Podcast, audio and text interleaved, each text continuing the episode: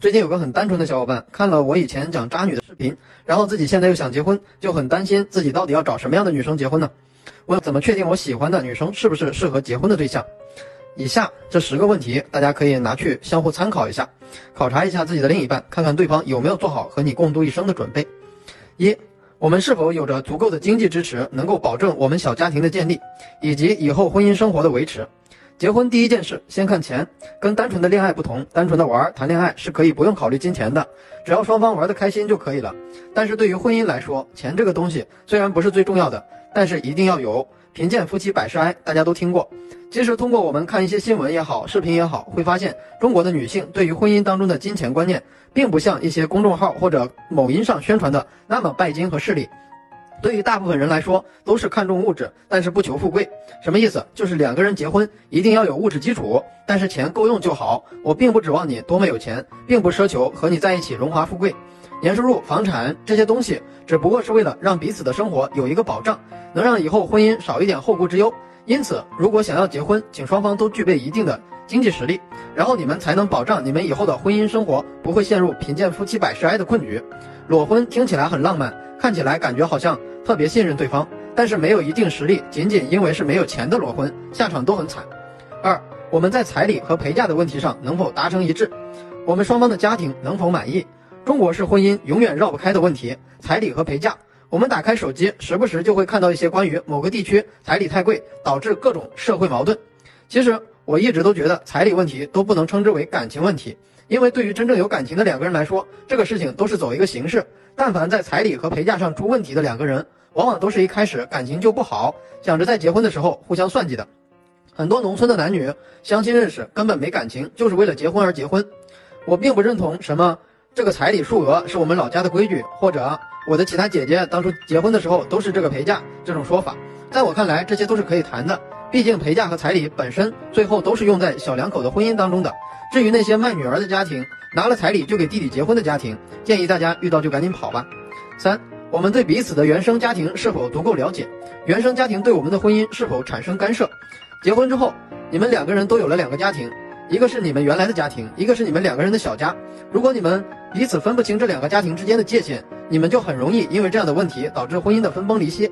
原生家庭对我们的影响往往是伴随一生的，因此在结婚之前，请务必了解对方的原生家庭是否健康，是否存在隐藏的问题，比如童年阴影，比如凤凰男、伏地魔。只有排除了这些潜在的风险，你们以后才能够对于婚姻当中对方的表现有一个基本的把握。不然，女生嫁给你了，动不动就拿你俩的钱去扶持娘家，把那个家当自己的家，把这个家不当家，那我感觉是个男人都觉得娶了个没脑子的女人是一定过不长久的。四。我们的父母和朋友是否都赞成我们的婚姻？我们的婚姻得到长辈的祝福了吗？有句话说的真的有道理，不听老人言，吃亏在眼前。一段婚姻如果得不到父母的祝福，往往结局都不是很理想。现在很多年轻人独立意识起来了，大家都觉得婚姻大事不需要征求父母的意见，甚至有的时候还会和父母对着干。这样的做法十分不明智。父母毕竟是过来人，他们经历了那么长时间的婚姻，十分清楚接下来几十年的生活意味着什么。你挑选的另一半究竟是靠不靠谱？你看待你的另一半是有情是有情人眼里出西施这种感觉的，但是你的父母并没有，他们是严格的在审核这个人有没有能力和资格和你共度一生。所以不要怪你的父母看起来刁难你的另一半，他们只不过是尽力的在排除一些潜在的风险，让你不要经历他们之间可能面临的一些困难。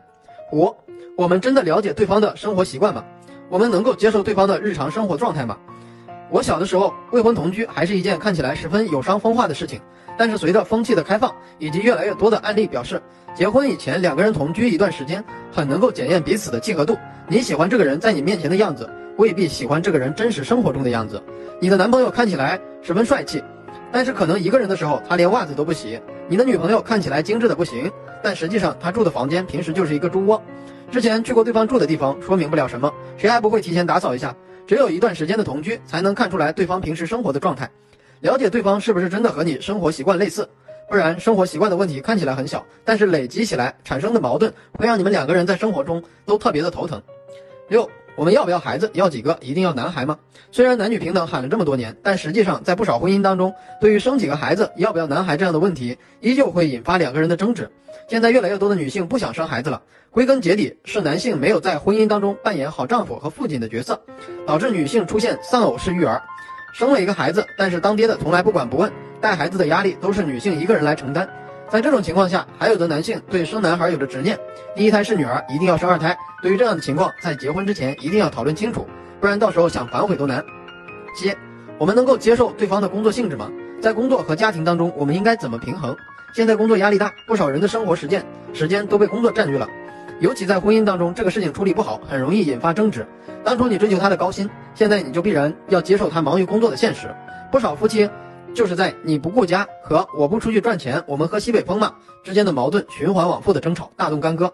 因此，传统的谁主外谁主内一定要讨论清楚，这是为了你们两个人好。八，我们真的对对方满意吗？我们有什么对于对方的不满意，是一直没有和对方说的？我知道这个问题可能比较危险，但是该问的时候一定要问清楚，不然就会是你们婚姻当中的一个定时炸弹。其实有很多婚姻刚开始的时候，大家都不是对方十分满意。而是正好年纪到了，相处的也还可以，就为了结婚而结婚。如果不是为了爱情，奉劝大家不要贸然走入婚姻，因为婚姻是一场持续多年的大事。如果连一开始的感情都不稳固，那么到了后面，你们的婚姻生活就只剩下日复一日的枯燥生活。虽然单身久了之后压力会很大，但是也不要仅仅因为该结婚了就找一个人将就一生。如果你们真的没有对对方达到满意的状态，或者一直心里有什么事情却迟迟没有和对方说出来，那么一定要认真的考虑你们结婚这件事。毕竟这不是谈恋爱，不能说放弃就放弃。九，一旦面临工作调动产生的异地和长期分居，我们应该怎么办？对于长期关系，基本都处于爱情厌倦期了，这个时候我们需要一段时间来帮助我们把感情转化为亲情和责任感。但是如果在婚姻当中这个时间不够充足，很容易就会导致我们在感情还没有转化完全的时候就开始接受考验，尤其是建立婚姻之后面临的长期分居，这样的情况下一定要有一方做出牺牲，要么是随着对方调动工作，要么是。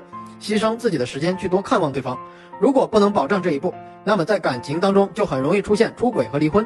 因此，对于异地的问题，考虑一下，应该越早越好。毕竟现在工作和职业更换那么频繁，谁也说不准什么时候就要和对方离开。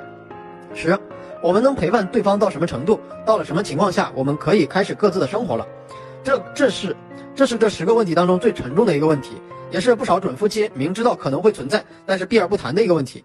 天有不测风云，虽然我们谁都不希望不幸降临在我们身上，但是我们也不能否认风险的存在。我见过很多因为意外破碎的家庭，也见过很多人明明已经被耗尽了力气，却还是不能离开，不敢离开。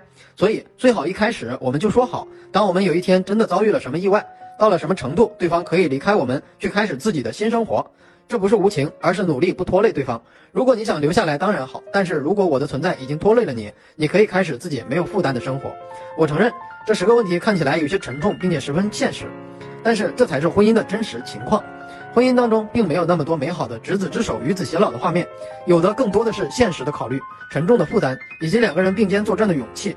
好了，想看我和女生聊天记录的小伙伴，或者有情感问题的小伙伴，可以微信 o y f k 六九获得。愿每个真心都能被温柔对待。